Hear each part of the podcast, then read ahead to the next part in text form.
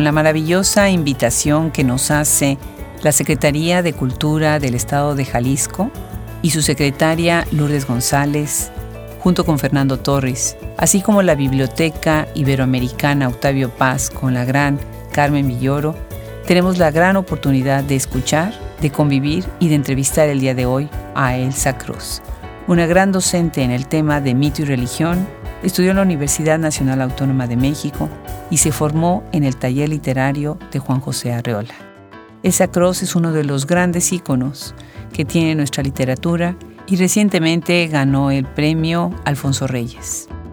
La grabación se da en mi cuarto de hotel, que casualmente estaba junto al de ella, y tuvimos una conversación deliciosa, además de haber podido convivir con ella durante estos días, junto con Jenny Valencia, quien voló desde Colombia para estar también en estas festividades por el Día de la Escritora. Quedamos en deuda muy agradecidos con todos los que nos invitaron y muchísimas gracias a Elsa Cruz por aceptar estar en Hablemos Escritores. Bienvenidos.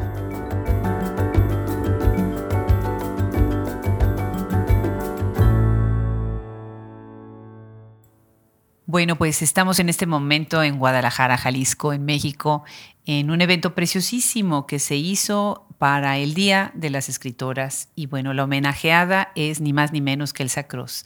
Y yo estoy muy contenta porque además nos tocó de vecinas en el hotel, así que nada más la tuve que ir a, invitar a mi recámara, a mi cuarto. Y acá tenemos a Elsa Cruz. Muchísimas gracias, Elsa, por venir hoy. No, al contrario. Gracias a ti, Adriana. Es un gusto. Qué belleza ayer el evento. Estaba yo tan conmovida, la biblioteca llena con tantas escritoras, lo que tú leíste, toda tu trayectoria.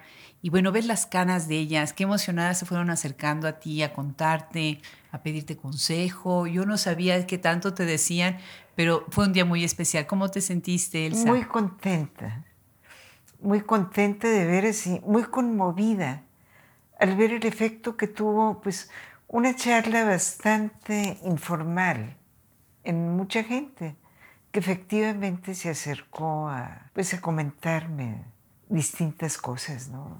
La verdad es que fue de lo más emotivo, porque además Carmen Villoro, que es la directora de la biblioteca, lo organizó de una manera muy linda, estuvo también presente en la Secretaría de Cultura y todos los organizadores que nos trajeron, y después con este brindis, pues se prestó para la plática un poquito más, ¿no? Sí, Sí, desde luego, y dio, pues dio lugar a un tipo de comunicación más cercano de algunas de las personas que se acercaron a preguntar o a comentar cosas. Sí, desde hace ya meses estuvo Fernando Torres buscándome para que viniera yo a este evento y bueno, pues la sorpresa y la cereza en el pastel iba a ser que ibas a estar tú. Platícanos un poco acerca de tu trayectoria pensando en retrospectiva. ¿Cómo ves ahora las cosas en la poesía, en todas las comunicaciones que hay, las comunidades que se han creado con poetas, en comparación con el tiempo, cuando tú empezaste a escribir, que tienes, bueno, pues ya cuántas décadas con tu obra publicada, seis décadas, seis décadas. ¿Cómo ves este contraste entre el hoy y el ayer? Es enorme, porque cuando yo empecé a escribir, éramos muy pocas mujeres y desde luego que a nadie se le ocurría hacer ninguna asociación de ningún tipo. Hubiera sido una asociación de tres monigotitas ahí, que no tenía mucho sentido. Entonces sí ha sido enorme el, el cambio. También la generación que nos precedió que fue pues prácticamente, aunque hay una intermedia, pero la de Rosario Castellanos o Dolores Castro. Es que fueron ellas, Enriqueta Ochoa, que es de esa generación y que también escribía, y una o dos poetas más un poco dispersas por ahí. Quienes siguieron, había una poeta Águeda Ruiz, mm que ha estado muy olvidada. Mm. Alguien, Isabel Fraire, Fraire. Telma ya de poetas nacidas en los 30, porque Rosario y las otras son de los 20. Cierto. eran muy poquitas también. Cierto.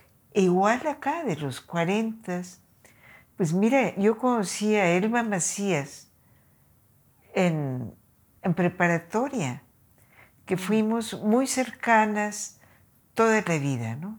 Pero pues ahora estamos, aparte ella se fue a vivir a Tijuana, entonces pues ya no le veo. Otras amigas muy queridas, muy cercanas, como fueron Gloria Gerbitz. Ah, claro, claro por, por, supuesto. Y Esther Seligson, pues murieron ya. Sí, sí. Entonces, uh, pues no es que hubiera habido tantas poetas, Claro. aunque hay más, Sí. de la generación de los 40. En los 50 sí es como una eclosión. Hay muchísimas más, ¿no? Y de ahí para el real, como dicen acá por estos rumbos, que ha seguido habiendo más y más y más cada vez. ¿no? Claro. Estaba pensando en Janet Clarion y hemos estado platicando de ella ahorita en estos dos días que hemos estado juntas, ¿no? Ella empezó además después con la editorial, con Vaso Roto, Sí, y empezó a publicar a otras escritoras. Y ahora lo que está haciendo Socorro Venegas en la UNAM con la colección Vindictas, que están recuperando obra, siento que un poco más tal vez de narrativa, pero ahí hay un trabajo importante que hay que hacer, de rescatar, pues, dónde quedó el trabajo de estas poetas, ¿no? sí, cómo no. Ojalá que lo hagan investigadoras de letras, que son quienes podrían hacerlo, pues con toda la mano, con todo el trabajo de investigación que se merece esta obra. Me acuerdo de una poeta, pues de, quizá de la generación de Rosario, Yamilé Paz Paredes, Wow. que Un nombre que hay que anotar. escribía poesía también. Margarita Michelena, Mm.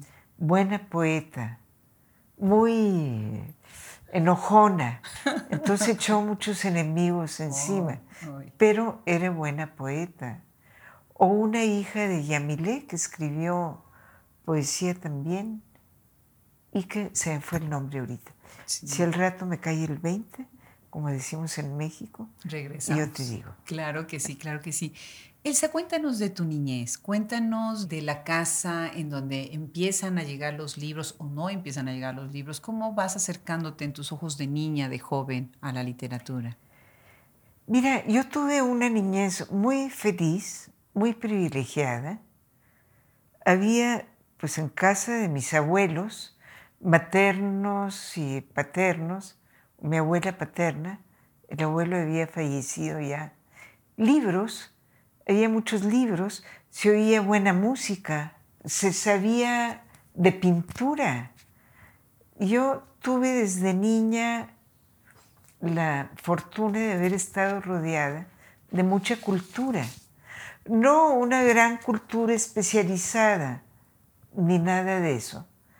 Pero pues se podía oír música de Beethoven o de Wagner, y se oía lo que era Tannhäuser, se podía, en fin, tener una noción bastante clara de nombres claves, digamos, de la cultura occidental.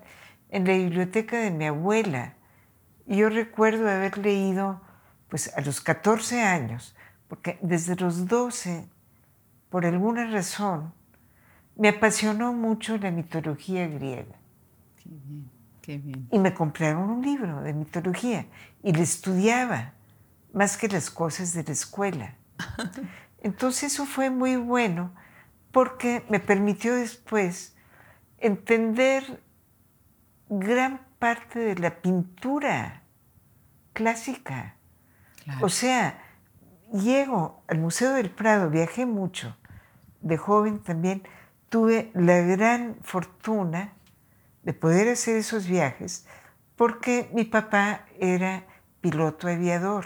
ah, qué bien. Entonces teníamos pases en avión a partir de cierto punto y sindicato de por medio, empezamos a tener eso.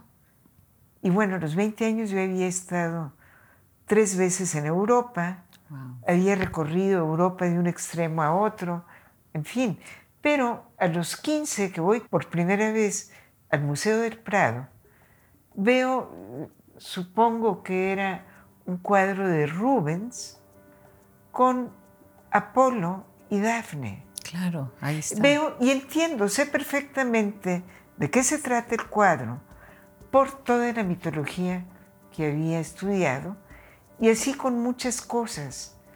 Entonces es increíble cómo algo que aparentemente puede ser pues muy frívolo o muy superficial, como estos relatos mitológicos, son una clave para entender tantos momentos de la cultura de Occidente. Ahora, al mismo tiempo leía Superman y leía otros cómics y era una niña normal. ¿no? Claro, pero sí tienes razón, o sea, ya tenías toda esta asociación con los personajes, con las historias, los simbolismos que venían en la pintura, pues te hacían mucho sentido a lo que habías leído. Qué bonita manera de relacionar la literatura con el arte. Bueno, qué museo, el Museo del Prado, ¿no? Y esa colección de Rubens, que creo que es una de las mejores del mundo. Es maravillosa. Sí, sí, increíble. Ya después, cuando empiezas a escribir, entras a talleres. A uno solo el de Juan José Arriola es el único. El único. Ah, mira. ¿Y cómo fue esa experiencia? Fue maravilloso. ¿Había más escritoras? No. Elba Macías, es muy bonita la historia, estando en preparatoria, se casa en secreto, porque su familia no hubiera autorizado ese matrimonio con Heraclio Cepeda, porque Laco, como le decíamos, era comunista y había estado en Cuba, entonces se casaron en secreto.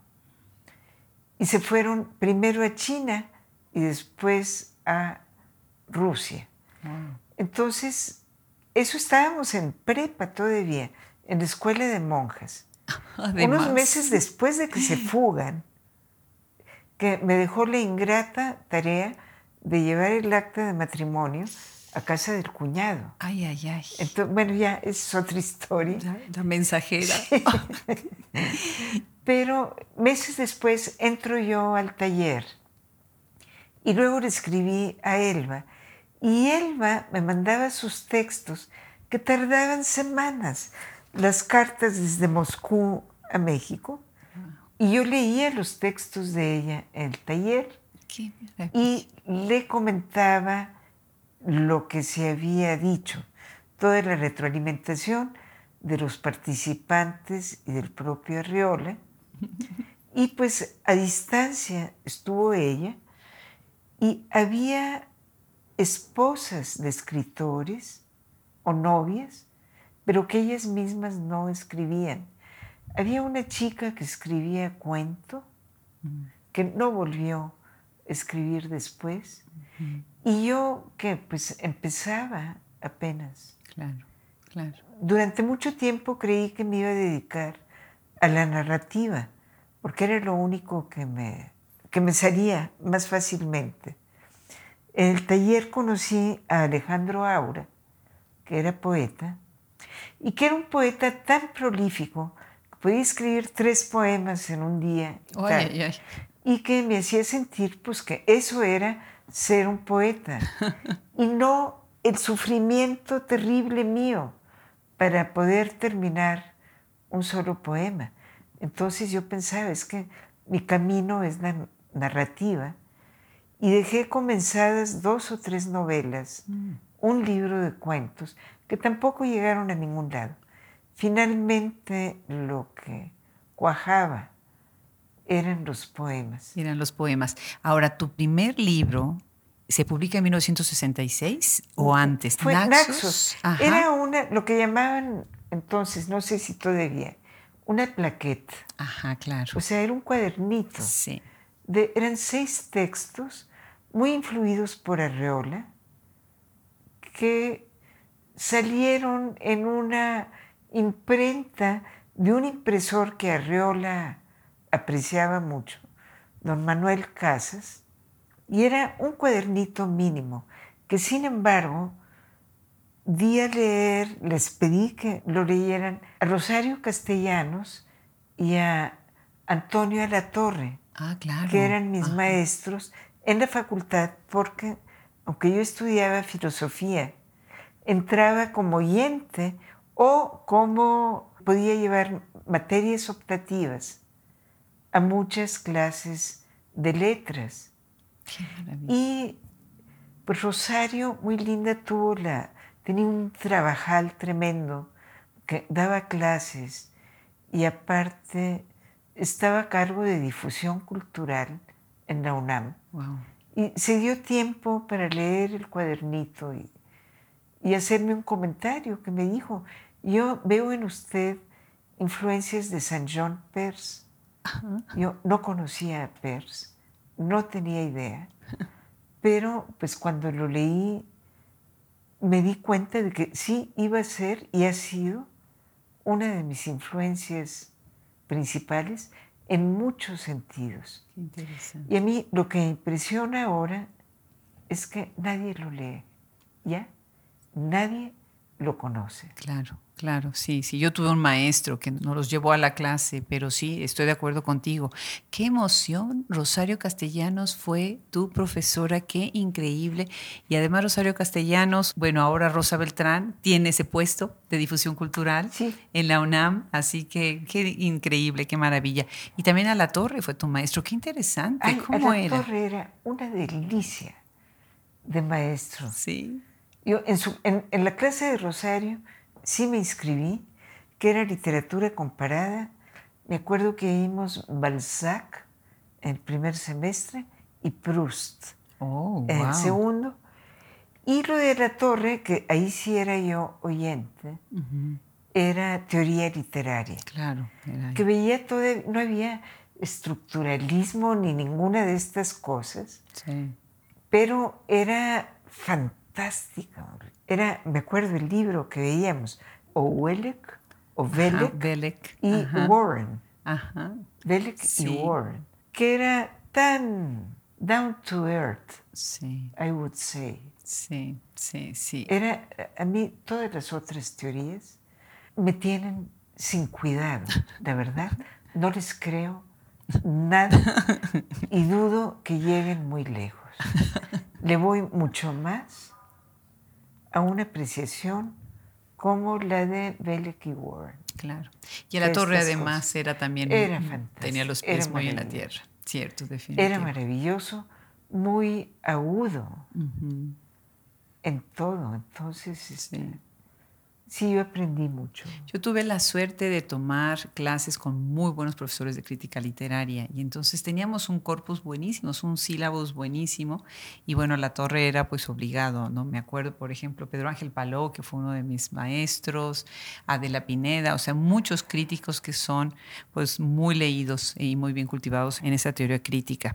Y algo que me llamó mucho la atención, ayer estábamos platicando porque además, bueno, nos han tratado increíble y Carmen Villoro ayer nos llevó a comer además un lugar riquísimo y precioso de Dolores del Río, ¿no? Toda la decoración era de Dolores del Río. Estábamos diciendo ahí si María Félix o los Dolores del Río. Se les colaban algunas fotos de María Félix. sí, estuvo genial. Y estábamos platicando sobre la India. Me hiciste pensar en el libro de Margot Glantz, Coronada de Moscas, una visión muy distinta a la que tú tienes en los libros que tengo acá enfrente de, de nosotras ahora. Tú estuviste viviendo en la India de 1982 a 1984. Sí. Pero además te fuiste con tus hijos, ¿verdad? Esa vez sí. ¿Y cómo fue esa experiencia, esos dos años? ¿Cómo te marcó la India en tu obra, en tu obra creativa? Fue extraordinaria la experiencia. Esos dos años afianzaron una serie de cosas previas y que no tienen que ver con la India. La India fue como el escenario.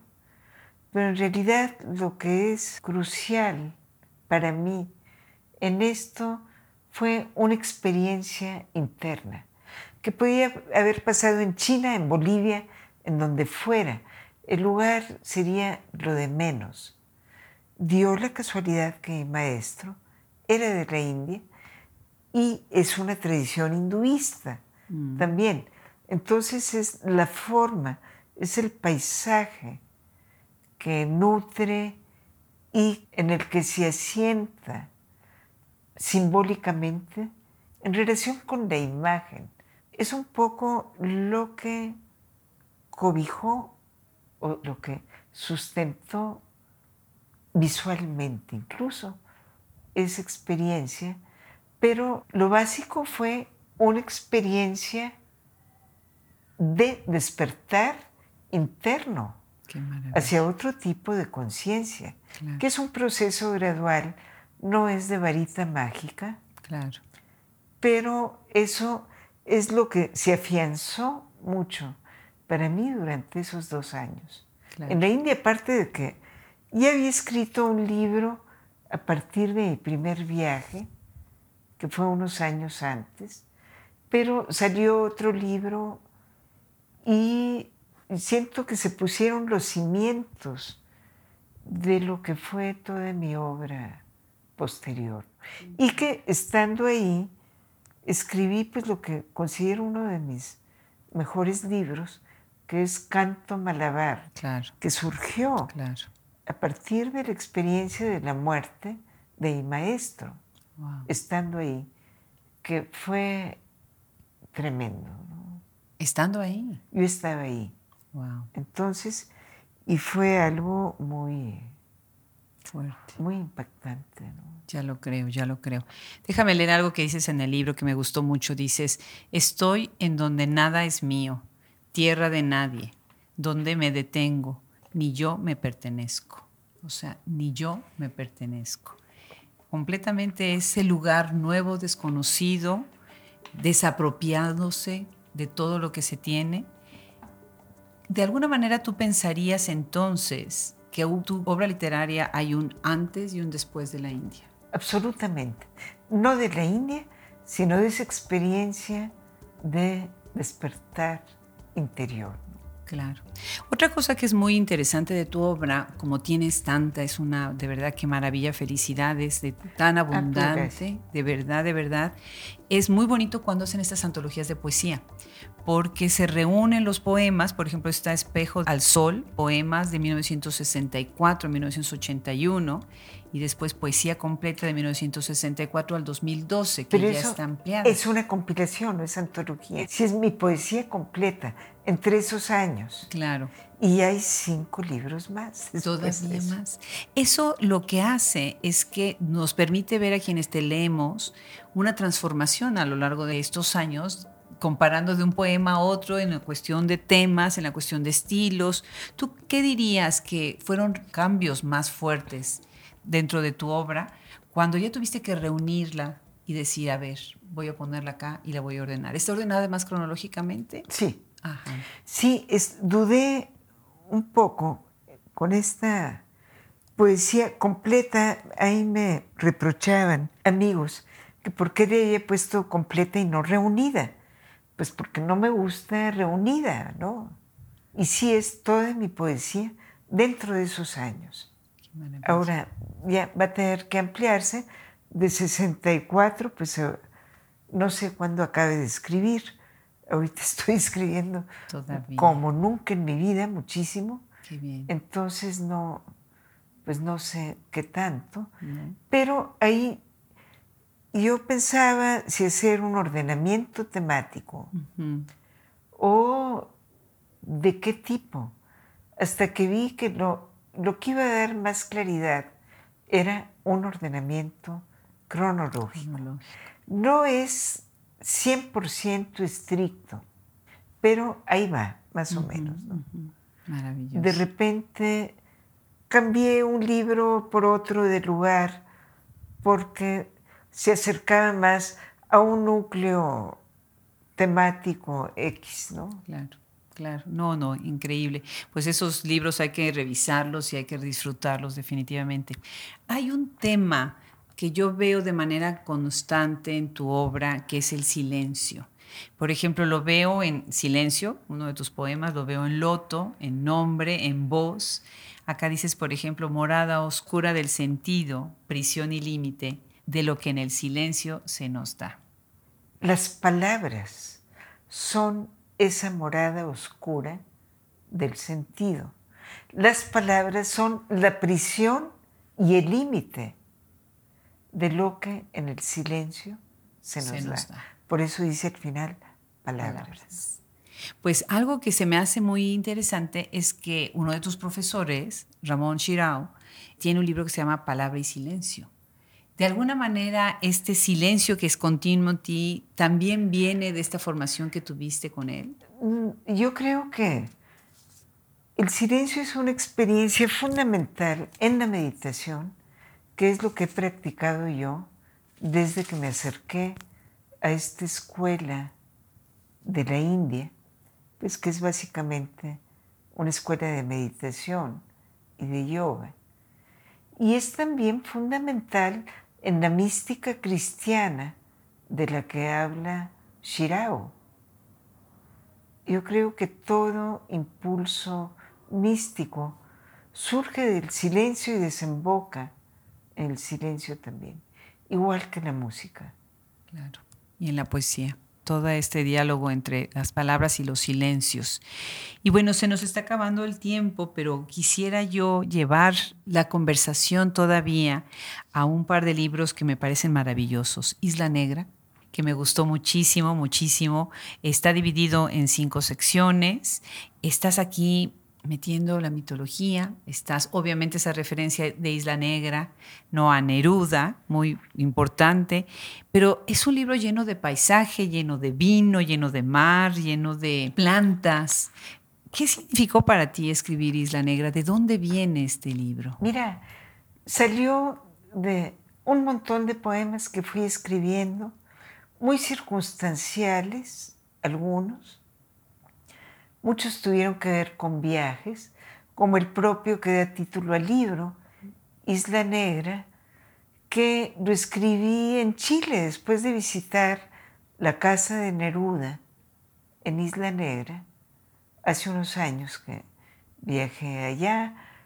Hay poemas escritos en Lima y en muchos otros lados, ¿no? Poemas que dedico a amigos, unos poemas escritos a mi hija que murió hace como 15 años, otros a Ramón Chirao, que fue muy querido para mí. En fin, fue una reunión de poemas escritos más o menos en una misma época, ¿no? Todos los primeros, pues son muy evidentemente de un viaje a Grecia o de uno de los muchos viajes a Grecia que he hecho. Hay dos poemas sobre la diosa Atenea, otro que dedico a una amiga muy querida que murió hace menos de tres semanas, Natalia Morelión, que era traductora de griego moderno, que se llama Amanecer en Kalamata, porque viajamos juntas al sur del Peloponeso y llegamos a, a Kalamata, que es un lugar maravilloso. Qué belleza, qué belleza del libro. Todo el libro es precioso. Y me sorprendí mucho cuando leí el Nepantla, porque en Nepantla te estás yendo a la mitología, pero también a las deidades de los pueblos originarios. Desde el título mismo del libro, ¿no? del náhuatl, que significa estar en medio. Y eso, estar en medio, fue lo que me llamó la atención. El pensar en el Nepantla, empezar en que a veces estamos en medio. ¿En medio de qué estabas cuando escribiste Nepantla? Mira, no te puedo decir que en medio del río Sena, pero casi. Es un libro que salió de una manera muy rara. Lo empecé en París, mm.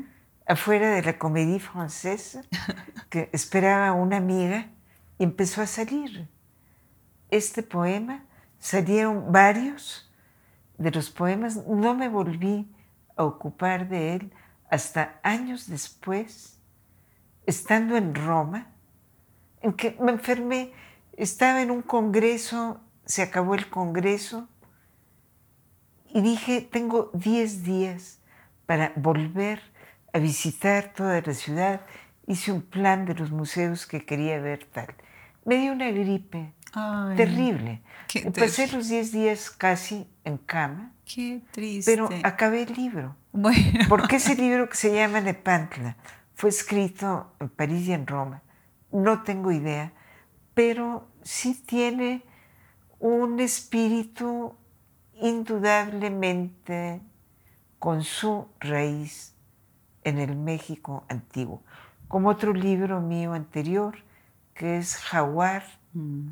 que es un libro que surgió de lugares y de símbolos de México. Precioso, precioso, qué bien, qué maravilla, porque además pues una escritora de lo mítico, del mito, de lo espiritual, de lo sagrado, pues qué interesante que estás también conectando con tantas otras pues, religiones ¿no? y otros cultos. ¿no? Algo que estábamos comentando es que das clases de filosofía, de filosofía de las religiones.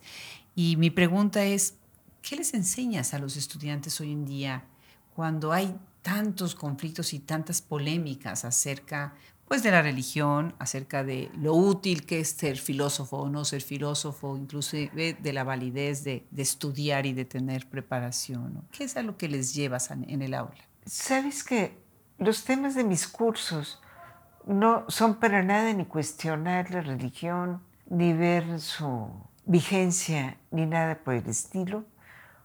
He dado esta materia con dos enfoques distintos uno fue una introducción a la filosofía de la India, que en sus comienzos es inseparable de la religión y de la poesía y de la literatura y de muchas cosas. Es tan compacto ese principio de todo que puede uno encontrar en el Rig Veda, que es la primera escritura originaria, revelada de la India, pues que tiene toda posibilidad de bifurcarse en la dirección que sea. Entonces di o he dado o puedo dar todavía seis semestres consecutivos sobre filosofía de la India y también otro curso también de cinco o seis semestres consecutivos fue sobre lo que se llama los cultos mistéricos del mundo antiguo, básicamente griego, con ramificaciones o raíces en otras partes. ¿no? Qué belleza. Pues Elsa, qué maravilla. Nos queda todavía tantas cosas que hablar de tu ensayística, de toda tu obra tan extensa. Y es un verdadero honor, es un verdadero honor tenerte en Hablamos Escritoras. Te digo, eres la cereza del pastel de este viaje a Guadalajara. de verdad que sí, tienen que leer, tienen que leer a Elsa Cross y darse cuenta de verdad de que no nada más son los últimos libros, hay que regresar a todos, ¿no? Leer toda la obra, esta poesía que está toda también reunida completa para poder entender también todo su espíritu de lo que ha sido su obra. ¿Quieres agregar algo para cerrar esta conversación? No, que te agradezco mucho este diálogo. Ha sido un placer. Igualmente, Elsa, muchísimas gracias.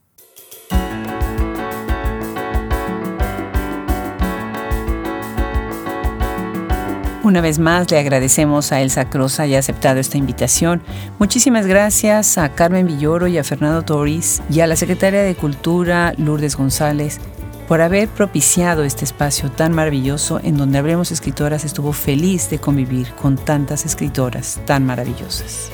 Yo soy Adriana Pacheco y como siempre los invitamos a que nos sigan en las redes, se suscriban en nuestra página web, no se pierdan buscar en nuestra lupita como le llamamos al buscador en nuestra página web www.hablemosescritoras.org y explorar este universo maravilloso de escritoras, traductoras, críticas, editoras, las editoriales y las revistas que las publican.